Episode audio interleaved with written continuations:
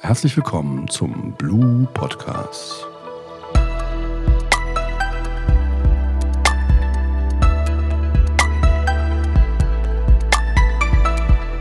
Mein Name ist René Angenheister, mit mir zusammen heute im Talk Ingo Dimmer von der Blue Consult.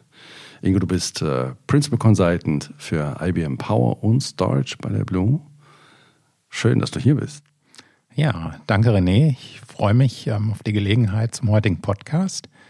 Ähm, ja, ist richtig. Ich bin ähm, bei der Blue seit gut vier Monaten, verstärke das Team der Power Consultants als Principal Consultant für Power und Storage. Mhm. Ähm, Habe in meiner Vergangenheit 24 Jahre für IBM gearbeitet im Post- und Preset-Support. Das ist lang. Ja, in vielen internationalen Projekten, auch in enger Zusammenarbeit mit den Entwicklungsabteilungen für IBM I aus Rochester, ähm, für Storage, ähm, mit IBM Hursley Development zusammen und mhm. auch einige Produktqualifikationen begleitet, ähm, war maßgebend beteiligt an der Qualifikation vom SAN Volume Controller für IBM I mit dem Release I 6.1 und SVC 4.3 im Jahr 2008. Ja. So lange unterstützen wir schon Storage Virtualize an, an IBM I.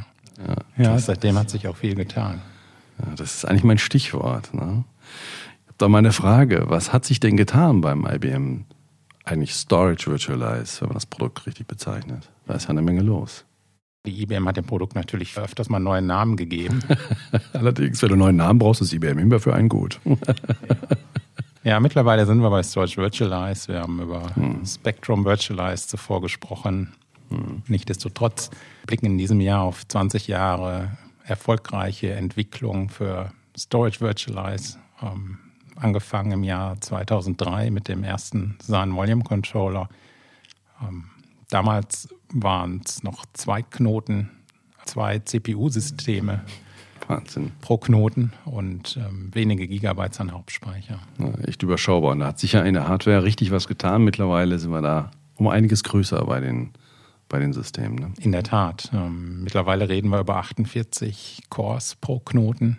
Ähm, das heißt, beim Zwei-Knoten-System 96 CPU-Cores und Terabytes an Hauptspeicher, die natürlich auch als Cache fungieren. Hm. Jetzt sind auf der, auf der letzten Strecke natürlich auch eine Menge Features dazugekommen, wie Deduplication, Data Reduction Pools und, und, und. Alles Dinge, die in das Produkt gewandert sind, äh, sowohl in Flash-Systemen als auch bei den SAN Volume Controller, also bei den knotenbasierten Systemen. Aber darüber sprechen wir heute nicht. Wir schauen so ein bisschen nach vorne, was die ABM jetzt so in letzter Zeit an Änderungen angekündigt, geplant oder eingebaut hat. Da ist ja auch eine Menge getan. Ja, ja, ich würde gerne über das, das Redesign der, der Softwarearchitektur sprechen heute, weil da hat sich in der Tat sehr viel getan. Wir reden mittlerweile über Richtlinienbasierte Provisionierung und Kopierfunktionen als erstes Themenfeld. Zum Zweiten haben wir das große Themenfeld geschützter Kopien, was immer mehr Bedeutung bekommt durch die Cyberangriffe in letzter Zeit. Hm. Hm. Ja. Ja, ich denke mal, das Ganze zielt ja im Großen und Ganzen auf äh, Betriebssicherheit, Datensicherheit ab, aber auch Benutzerfreundlichkeit, Automatisierung. Das sind so die Punkte, um das System in skalierbaren Umgebungen noch größer wachsen zu lassen. Also geht es ja in beide Richtungen. Magst du in den Punkt mit der richtlinienbasierten Storage-Provisionierung mal so ein bisschen tiefer reingehen? Ja, ist ein guter Punkt. Ähm, du hast gute Stichpunkte angesprochen mit Benutzerfreundlichkeit, Automatisierung und Skalierbarkeit. Lass mich zu den ersten zwei kurz Stellung nehmen. Richtlinienbasierte Provisionierung zielt genau auf Benutzerfreundlichkeit und Automatisierung ab. Mhm. In der Vergangenheit war es so, das System wurde natürlich um immer mehr Funktionen erweitert. Ähm, viele Benutzer haben die Funktionen nicht unbedingt gebraucht im täglichen Einsatz. Ähm, sie mussten allerdings bei der Provisionierung doch beachtet werden. Ja, also wenn zum Beispiel ein Volume neu angelegt wurde, es mussten zahlreiche Parameter mitgegeben werden oder wenn einfach eine Kopierbeziehung neu aufgebaut werden sollte, mussten auch zahlreiche Parameter mit angegeben werden. Und da ist jetzt das Ziel durch das Redesign, das Ganze zum einen benutzerfreundlicher zu gestalten, mhm. zum anderen aber auch, dass es leichter automatisiert werden kann. Mhm. Um ein Beispiel zu geben ist, wenn, wenn du zum Beispiel ein neues Volume einlegen möchtest in einem Pool, kann durch die Provisionierungsrichtlinie automatisch festgelegt werden, dass dieses Volume zum Beispiel als komprimiertes oder dedupliziertes Volume angelegt werden soll. Mhm. Vergleichbar ist es mit den Richtlinien für die Replizierung. Wenn dort eine Replizierungsrichtlinie für eine Volume Group erstellt wird und es werden neue Volumes dieser Volume Group hinzugefügt, werden diese Volume zum Beispiel automatisch repliziert, ohne dass das Automatisierungstool davon überhaupt was wissen muss, dass eine Replizierung stattfindet. Hm. Diese Verbindung zwischen Konfigurationsobjekten, Objektgruppen und Policies kenne ich sonst nur aus dem Power VC und aus naja, der Open-Welt, ja, aus dem Firmware vCenter, aber jetzt kommt das hier auch in diese Produkte mit rein, das ist doch gut. Hm.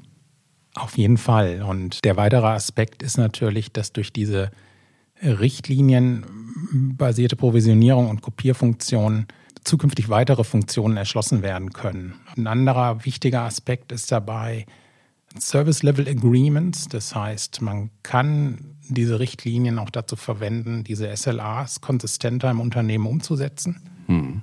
Ähm, es, es können die Aufgaben für die Storage-Verwaltung können sich auch ein Architekt, ein Storage-Architekt und das Storage-Administrationsteam aufteilen. Das heißt, mhm. der Architekt ähm, kümmert sich mehr um die Umsetzung der SLAs und mhm. die Administratoren können sich mehr auf ihr Tagesgeschäft konzentrieren, wie das Monitoring und das mhm. Bereitstellen vom, vom Storage. Das äh, zielt ja quasi darauf ab, dass äh, Architekten das System, man so will, vordesignen, vorkonfigurieren und Grundlagen legen, aber ein Bedienerteam, sei es ein, ein Managed Service zum Beispiel, den der Kunde dafür in Anspruch nimmt oder auch ein weniger geskilltes äh, Operative Team, das noch ganz andere Betriebsthemen innerhalb der Unternehmung äh, auf dem Zettel hat, kann dann quasi die Richtlinienbasierten oder kann sich da auch nicht vertun, ja, weil genau. das, das, Anlegen von so einem Volume, das dann durch, den, durch das äh, Zielobjekt vorgegeben, durch die Richtlinie, die daran hängt, und damit kann man einfach auch weniger Fehler machen. Das hm, verstehe ich. Ja, ist doch ein ganz gutes Beispiel, was du angesprochen hast mit dem, mit dem Cloud Service Provider. Also es ist zum mhm. Beispiel ein Kunde, der einen Cloud Service Provider nutzt ähm, für Backup as a Service oder Disaster Recovery as a Service Lösung, mhm. in dem der On-Premise Storage in die Cloud repliziert wird. Ähm, durch diese richtlinienbasierten Kopierfunktionen ist zum Beispiel möglich, dass der Kunde einfach ein weiteres Volume anlegt, weil er mehr Kapazität braucht. Mhm. Aber er muss sich nicht darum kümmern, dass dieses Volume in die Cloud gespiegelt wird. Das kann dann alles durch die Richtlinie automatisch umgesetzt werden. Okay. Also dieser ganze Bereich der Änderungen, wenn man den zusammenfassen wollte, heißt das mehr Bediensicherheit, mehr Chance auf Automatisierung, mehr Chance auf hm, Arbeits- oder Verantwortungsteilung. Ja, wenn ich da so denke an Managed Service Situationen mit Raki-Matrix etc. pp., dann ist, glaube ich, das Abgeben und Delegieren von, von Operative Tasks auch da wesentlich besser abbildbar. Ja, das passt. Verstanden. Dann hast du noch von einem zweiten Bereich gesprochen. Lass mich erst auf das Thema geschützte Kopien eingehen. Das ist eine Funktion, die nennt sich im Funktionsspektrum von Storage Virtualized Safeguarded Copy. Und sie ermöglicht das Erstellen von Point-in-Time-Kopien, die unveränderbar sind. Die sind vor dem Löschen geschützt, aber auch vor der Veränderung. Und das ist gerade ein wichtiger Aspekt ähm, für die Absicherung unternehmenskritischer Daten im, im Sinne von Cyber Resiliency. Hm. Ähm, das ist letztlich eine Funktion, die würde ich allen Kunden nahelegen, weil heutzutage ist es nicht mehr eine Frage, ob ein Kunde ähm, Opfer einer, einer Ransomware-Attacke wird oder eines Cyberangriffs, sondern eher die Frage, wann. Ja, ja. Und da bietet die IBM mit ihren Storage-Systemen zumindest mal eine Basis, eine Grundfunktion, um aus Datensicht die Daten zu schützen, aber auch einen Recovery Point zu haben, auf den dann zugegriffen werden kann im Notfall. Mhm. Wobei ich sagen muss, dass diese Kopien natürlich auch regelmäßig überprüft werden müssen. Also mhm. die Kopien werden natürlich nach einem gewissen Zeitplan erstellt und für eine gewisse Dauer vorgehalten.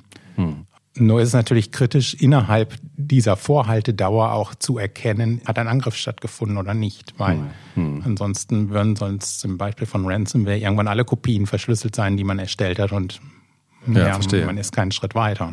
Ja, dann, dann altern quasi die letzten nicht verschlüsselten Kopien irgendwann hinten raus aus und dann hat man ganz schön sichere verschlüsselte Kopien. Genau, ganz viele davon. Ne? Und das Deutsch läuft über, ja, weil im Fall einer Verschlüsselung ähm, ja. kann man Komprimierung und Deduplizierung dann auch vergessen. Ne? Vergessen. Ne? Das kommt dann alles nicht mehr zum Tragen. Ja, aber das ersetzt keinen Backup, ne? da sind wir uns einig. Natürlich nicht, ja. Hm, hm. Es ersetzt kein Backup, weil das Ziel ist auch eine schnelle Recovery. Das Ziel ist ja nicht die, die Recovery von Tape.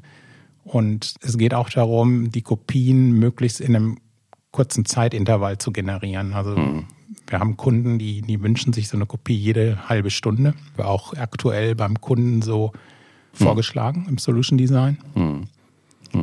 Und da ist es wichtig, dass diese Kopien an sogenannten Recovery Server gemountet werden und hinsichtlich Anomalien dann auch kurz nach Erstellung auch überprüft werden, um so einen Ransomware-Angriff zeitnah zu erkennen und tätig zu werden. Ne? Wie ist das denn? Kann denn nicht eigentlich so ein Ransomware-Attacker einfach hergehen und die mit Safeguard Copy angelegten Kopien gleich mitlöschen? Weil wäre total einfach. Ja, naja, ich habe ja gesagt, die, die sind vor Löschen geschützt und auch vor Veränderung. Ja. Die sind als Volume überhaupt nicht sichtbar im System. Okay. Und sie sind auch nicht für einen Host verfügbar, für einen Leseschreibzugriff. Die sind quasi in einem abgeschotteten Bereich, ja. sozusagen im Logical Air Gap, wenn man es so bezeichnen will. Hm. Und sie werden erst durch eine Recovery oder Restore Aktion überhaupt verfügbar. Okay. Die IBM geht auch noch einen Schritt weiter. Also ich habe ja davon gesprochen, dass diese Kopien regelmäßig überprüft werden sollen. Hm. Eine weitere Funktion, die IBM hinsichtlich Cyber Resiliency in ihrem System jetzt implementiert hat mit dem neuesten Release V8.6, hm. nennt sich Inline Data Corruption Detection. Gibt es dafür bestimmt auch ein IBM-Kürzel? Für alles natürlich. IDCD, ne? Hervorragend. Ich habe ein bisschen darauf gehofft, dass es eins gibt. Ja, sehr gut. Ja. Naja, was dahinter steckt, ist, dass der Storage Virtualized Code sich die Schreib-IO-Daten von den Hosts anschaut, Mhm. allerdings im Codepfad unterhalb des Write Caches und damit Ja. auch keine Performance-Einbuße vom, vom Host herbeizuführen. Hm. Ja, man will immer, immer mehr in Richtung Echtzeiterkennung. Von dieser Inline Data Corruption in diesem ersten Release, von dem ich jetzt gesprochen habe, hatte ich gesagt, ist auf Sampling-Basis im Storage Virtualized Code. In Zukunft plant die IBM im Rahmen eines, eines Statement of Direction diese Erkennung in die Flashcom-Module zu verlagern. Da hatte IBM ja den, den Vorteil gegenüber anderen Herstellern, dass sie einen Sie stellt den Code her. ja, sie, sie, sie hat den, den Code beziehungsweise dieses Field Programmable Gate Array, diese FPGAs, die auf den Flashcom-Modulen laufen und bieten natürlich die Möglichkeit, dort einen Customized Code zum Einsatz zu bringen, Ja. der genau diese Anomalie-Detection dann vornimmt und dann nicht mehr auf Sampling-Basis, sondern für jede Schreib-IO, die auf das FCM, auf dem FCM landet. Ja. Wäre also die Schlussfolgerung, dass dieses Feature per reinem Firmware-Upgrade in die Flashcore-Module wandert? Kann man sich das so vorstellen? Das ist vorgesehen für die nächste Generation der Flashcom-Module. Also es wird nicht, nicht, wird kein Retrofitting geben, in dem es ein Firmware-Upgrade für die bestehenden gibt, aber ja, Ja, da braucht man auch mehr CPU und mehr quasi Kasala auf der Hardware zu. Das verstehe ich schon. Ja, passiert ja mehr im Hintergrund. Okay, verstanden. Also Safeguarded Copy ist quasi, jetzt mal zusammengefasst und in a nutshell, ist das äh, Cyber Aware äh, Security Protection Feature schlechthin in der IBM Storage Welt und damit in dem IBM Storage Virtualize. genau. Ja. Das ist echt ein Paket, ein- eine ganz schöne, ganz schöne Nummer, was da alles passiert. Ja. Was davon kommt, äh, was denkst du, jetzt in naher Zukunft oder ist einiges davon schon drin in den, in den Produktversionen? Ja, aber das, was wir gesprochen haben, bis auf diese Inline Data Corruption auf Flashcom-Modulebene, ist, sind das alles Funktionen, die die IBM kürzlich ausgeliefert hat mit neuen Code-Releases für Storage Virtualize. Wow, okay. Ich möchte noch mal ein bisschen näher darauf eingehen, auf die neuen richtlinienbasierten Kopierfunktionen. Auch im Hinblick auf das Thema Skalierbarkeit. Wir haben ja anfangs gesagt, ähm, es gibt drei große Themenbereiche, die die IBM mit dem Redesign angehen wollte. Das ist Ja. Benutzerfreundlichkeit, Automatisierung und Skalierbarkeit. Über die ersten beiden haben wir, denke ich, ausgiebig gesprochen. Ja, ja. Und den, den dritten Punkt wollte ich jetzt noch mal gern näher beleuchten. Die Systeme sind mal gestartet mit zwei CPUs pro Knoten. Wir haben jetzt 48 CPUs pro Knoten. Und damit bietet sich auch eine weit größere Möglichkeit der Parallelisierung Mehr Cores, mehr Threads. Genau, genau. Und, und, und viele der Kopierfunktionen, die in der Vergangenheit halt entworfen wurden, die wurden mal für Systeme optimiert. Da reden wir über vier Cores pro Knoten. Ja, und jetzt ja, sind wir ja. bei 48. Verstehe. Ja, das heißt also, durch dieses Redesign der Softwarearchitektur, wir hatten ja vorher Funktionen, die nannten sich Metro Mirror und, und Global Mirror und, und Hyperswap, die haben wir heutzutage auch noch. Aber langfristig sollen viele der Funktionen jetzt durch dieses Redesign abgelöst werden. Also Global Mirror zum Beispiel soll durch Policy-Based Replication abgelöst werden. Im Moment ist es noch so eine Dual-Strategie. Das heißt, beide Funktionen sind noch verfügbar, müssen ja auch die Automatisierungstools nachziehen und die neuen Funktionen unterstützen. Aber Policy-Based Replication, wie gesagt, dadurch, dass die Skalierbarkeit besser ausgenutzt wird, bietet auch einen wesentlichen Performance-Vorteil. Bei den kleineren Systemen reden wir über einen Faktor 2, bei den größeren Systemen wie einer im Flash-System 9500 über Faktor 4 höhere Skalierbarkeit für asynchrone Spiegelung. Hm. Das ist schon ein, ein deutlicher Performance-Gewinn, aber noch entscheidender ist, dass der Algorithmus für die Replizierung mittlerweile adaptiv ist. Das heißt, in der Vergangenheit musste sich der Kunde entscheiden, implementiert er Global Mirror mit kontinuierlicher Spiegelung hm. oder implementiert er Global Mirror mit periodischer Spiegelung basierend auf, auf Change Volumes. Verstehe, also entweder oder. Ja, ja genau. Ja. Und man kann nicht sagen, dass das eine Vorteile hat gegenüber dem anderen. Ne? Also die, die Change Volumes hatten den Vorteil, sie ließen Änderungen der Replizierungsbandbreite des Links oder Änderungen in der Workload konnten sie besser kaschieren. Ja, Allerdings ja. auf Kosten des Recovery Point Objectives. Ja. Und es, es, also die, die beiden Modi waren exklusiv. Es waren entweder oder. Entweder man repliziert kontinuierlich asynchron oder hm. ähm, periodisch durch Change Volumes. Und denn beim neuen Algorithmus passt sich der Code automatisch an. Okay. Er guckt nach Änderungen der Workload beziehungsweise Änderungen der, der Link-Bandbreite oder von Link-Outages und verwendet entweder den, den Cycling-Mode, der dem Global Mirror mit Change Volumes entspricht, hm. oder den, den Journaling-Mode, der eigentlich präferiert ist, weil er das kleinste Recovery Point Objective durch kontinuierliche Spiegelung bietet. Wow. Damit gehören zum Beispiel auch 1920-Fehler, die einige Kunden hatten, wenn Linkfehler auftraten. Okay. Ja, dann wurde nämlich der Spiegel gestoppt und der wurde nicht automatisch wieder gestartet. Mhm. Ähm, mit ein Grund, warum wir sagen, ähm, verwendet Change Volumes, insbesondere wenn ihr zum Cloud Storage Provider repliziert. Ja, ja. Und ja, dieses Thema wird durch Policy-Based Replication alles vereinfacht. Wir werden das bestmögliche APO für die Kunden damit bieten können. Ja. Und auch, ja, deutlich bessere Performance zieht da ein bisschen darauf ab, äh, wenn ich da mal ganz kurz zwischengehen darf, zieht da ein bisschen darauf ab, dass Administratoren, die äh, im Operating quasi auf die Systeme schauen, nicht mehr Spezialisten für diese Art von Plattform sein müssen. Ja, einfach auch deswegen, weil sie weniger sozusagen Fehler bekommen, äh, für die sie aktiv werden müssen, wenn man es mal genau nimmt, weil das System das selber tut. Richtig, ja. ja, ja. ja. Wir können nur noch RAPO beobachten und mhm. das System optimiert selbst, welchen Replikationsmodus jetzt verwendet. Richtig. Okay, okay. Das ist schlau. Ja. Ja. ja, und ähnliche Neuerungen gibt es dann für die synchrone Spiegelung mit Hyperswap. Mhm. Das, das neue Konzept für Hyperswap nennt sich Policy-Based High Availability. Okay.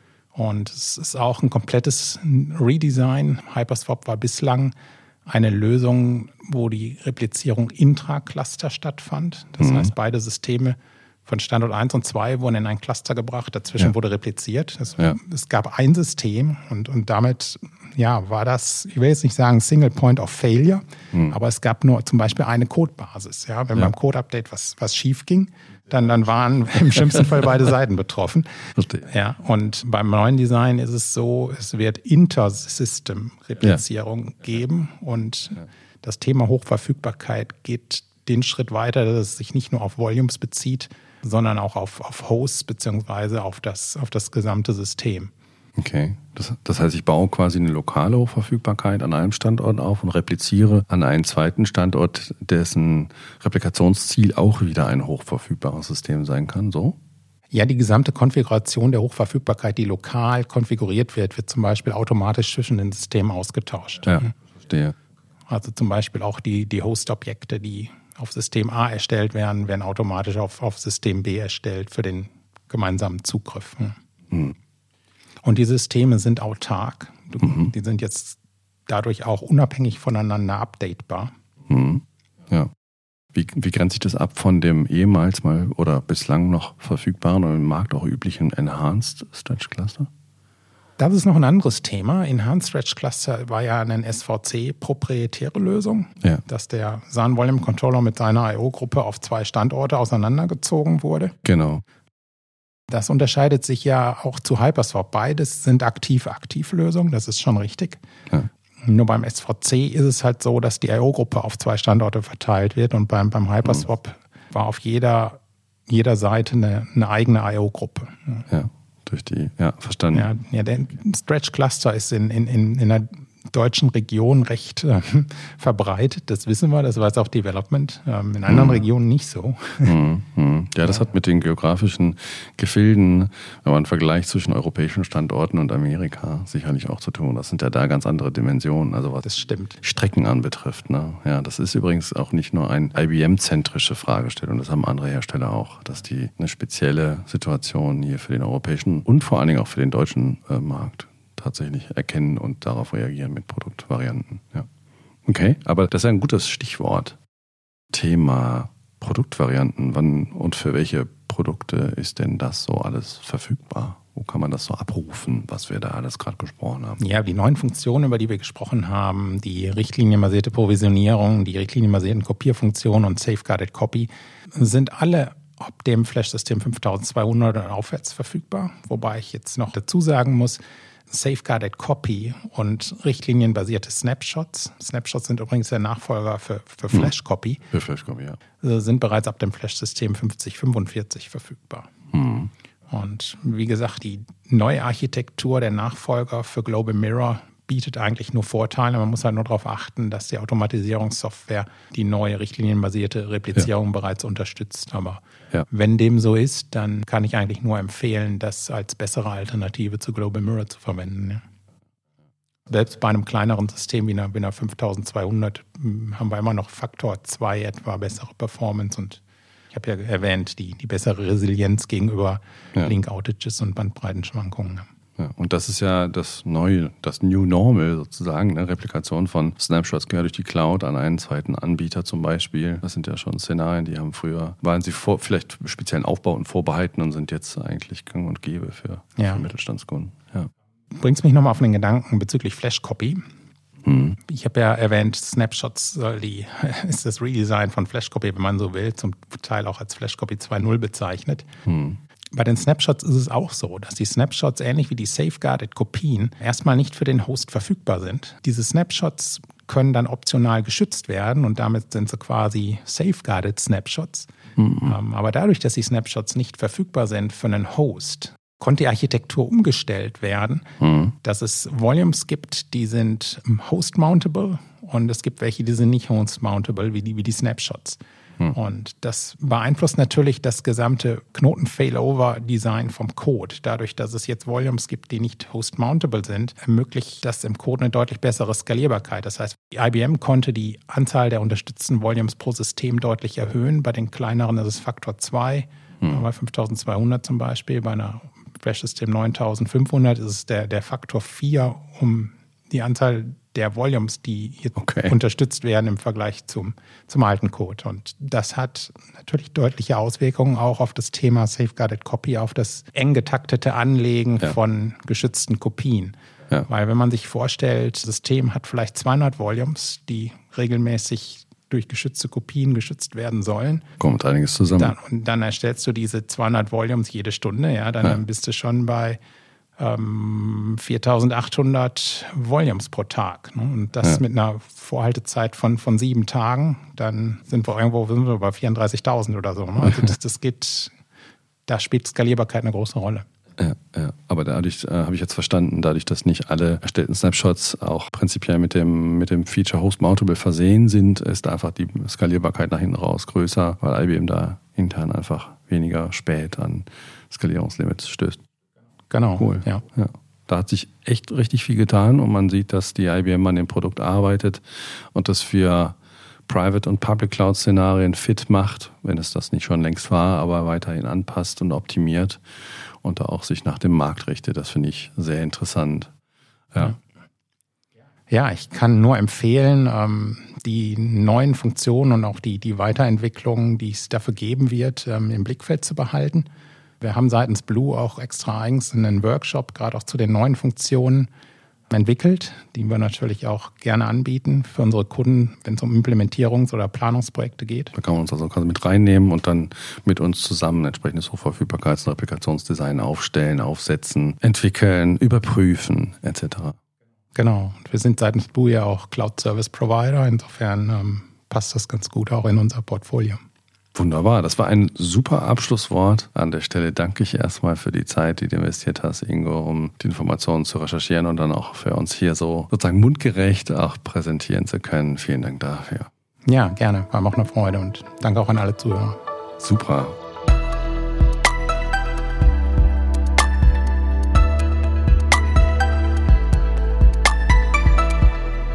Dann schließen wir diese Folge ab mit einem herzlichen Gruß nach da draußen an alle unsere Zuhörerinnen und Zuhörer, dass ihr euch die Zeit genommen habt, hier mal reinzustippen. Und wenn ihr das noch nicht gemacht habt, abonniert uns gerne auch im LinkedIn oder in den anderen Social Medias. An der Stelle vielen Dank für eure Zeit und auf Wiederhören.